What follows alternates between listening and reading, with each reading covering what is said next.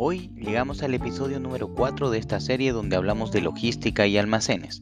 En el primer episodio hablamos de la recepción de mercadería y la importancia de etiquetar los productos. Iniciar bien el proceso nos permitiría optimizar todas las actividades posteriores.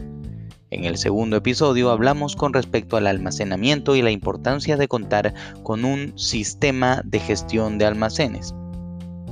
Este sistema nos permitiría ubicar mejor los productos, optimizar el espacio y sobre todo contar con visibilidad en tiempo real de nuestro inventario. En el tercer episodio hablamos sobre la preparación del pedido.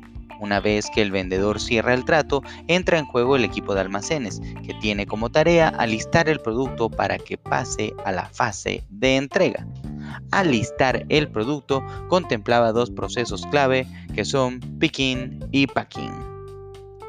El picking consiste en la recolección de los ítems correspondientes, mientras que el packing mencionaba la importancia del envase, el empaque y el embalaje. Hoy llegamos a la milla final, la entrega del producto. El equipo de marketing quizás se lució en las redes sociales creando toda clase de publicaciones creativas para atraer prospectos. El equipo de ventas hizo lo suyo, seducir, convencer y conquistar. La venta se cerró y llegamos al final. Pero en realidad eso no es cierto, es solo el principio, ya que la entrega es el cumplimiento de la promesa del vendedor. Debemos lograr que ese producto maravilloso llegue como lo prometimos a las manos del consumidor. Prometiste una pizza en 30 minutos, cerveza helada, una receta de la farmacia, materiales de construcción, la lista del súper, la carne para el churrasco, lo que sea. Bueno, ahora te toca cumplir la promesa. Para ello se requiere planificación y responsabilidad. Necesitas un equipo comprometido y dispuesto a encontrar soluciones audaces ante problemas inesperados. La entrega de mercadería requiere una habilidad indispensable, la buena comunicación. El encargado de entregas debe tener la capacidad de revisar y confirmar que todos los términos y condiciones de entrega sean claros y estén bien establecidos. Veamos una lista de cosas que se deben verificar. Número 1. El punto de entrega. ¿Dónde se va a entregar la mercadería? Punto número 2. Fecha de entrega. ¿Cuándo se va a entregar la mercadería? Y en este caso también puede suceder que existan entregas parciales en distintas fechas. Número 3. Hora de entrega. Es importante coordinar con el cliente el horario en el que es posible realizar la entrega de carga, tomando en cuenta no solo el horario de llegada del transporte, sino también el tiempo de descarguío. Número 4. El descarguío. Es otro punto importante, sobre todo cuando se tiene que entregar mercadería que requiere montacargas, grúas o un equipo de trabajo.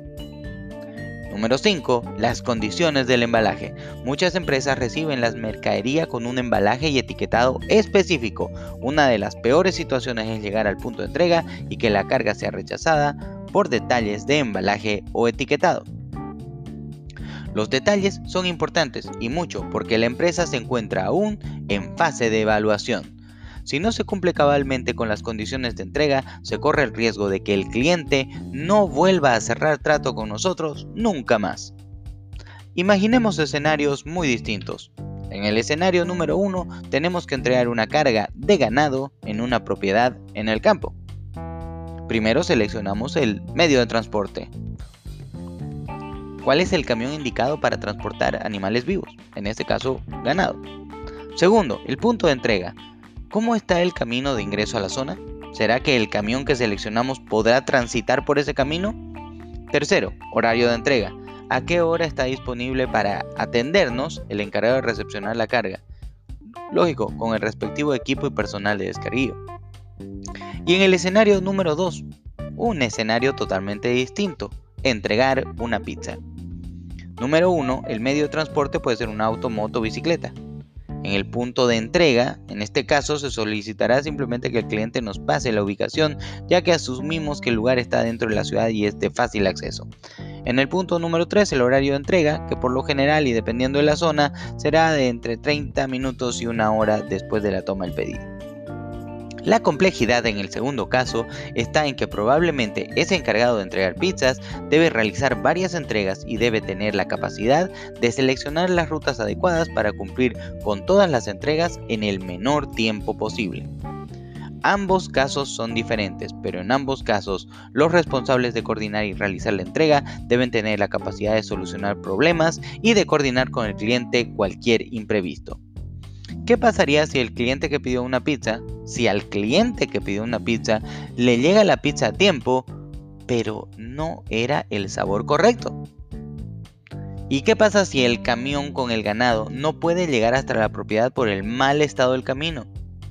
¿Qué hacemos? Comunicación, verificación, planificación y anticipación son habilidades esenciales de un encargado de entregas.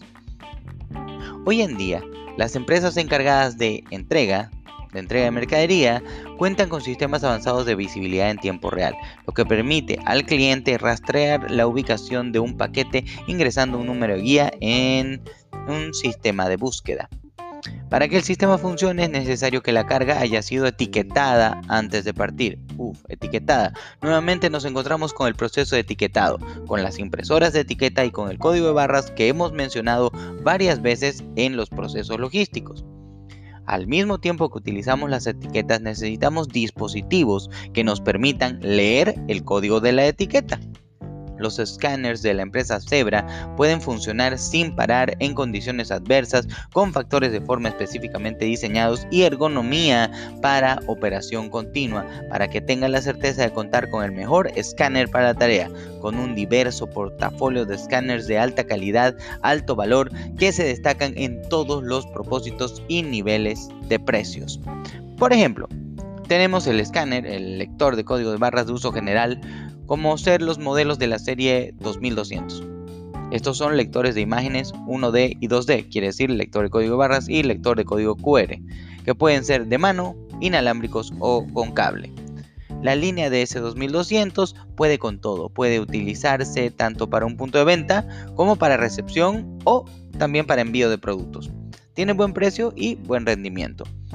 Pero si nos encontramos en situaciones más hostiles o complicadas, es necesario recurrir a los imbatibles lectores de código de barra ultra resistentes como el LI 3608 o 3678.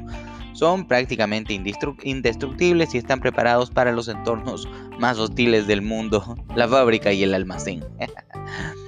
Además de capturar prácticamente cualquier código barras, prácticamente cualquier código barras a una distancia de 2 metros, estos escáneres le ofrecen la flexibilidad de capturar una amplia gama de información comercial para optimizar los diversos procesos comerciales cotidianos que incluyen reconocimiento óptico de caracteres, documentos y fotografías. Este tipo de escáneres son muy utilizados en empresas como, no sé, por ejemplo, DHL o FedEx, que necesitan procesos rápidos y confiables. La tecnología actual también le permite al encargado de entregas cobrar generar una factura, imprimirla y sincronizar inmediatamente con el almacén. A esto le llamaremos punto de venta móvil. Por lo general, cuando visualizamos un punto de venta,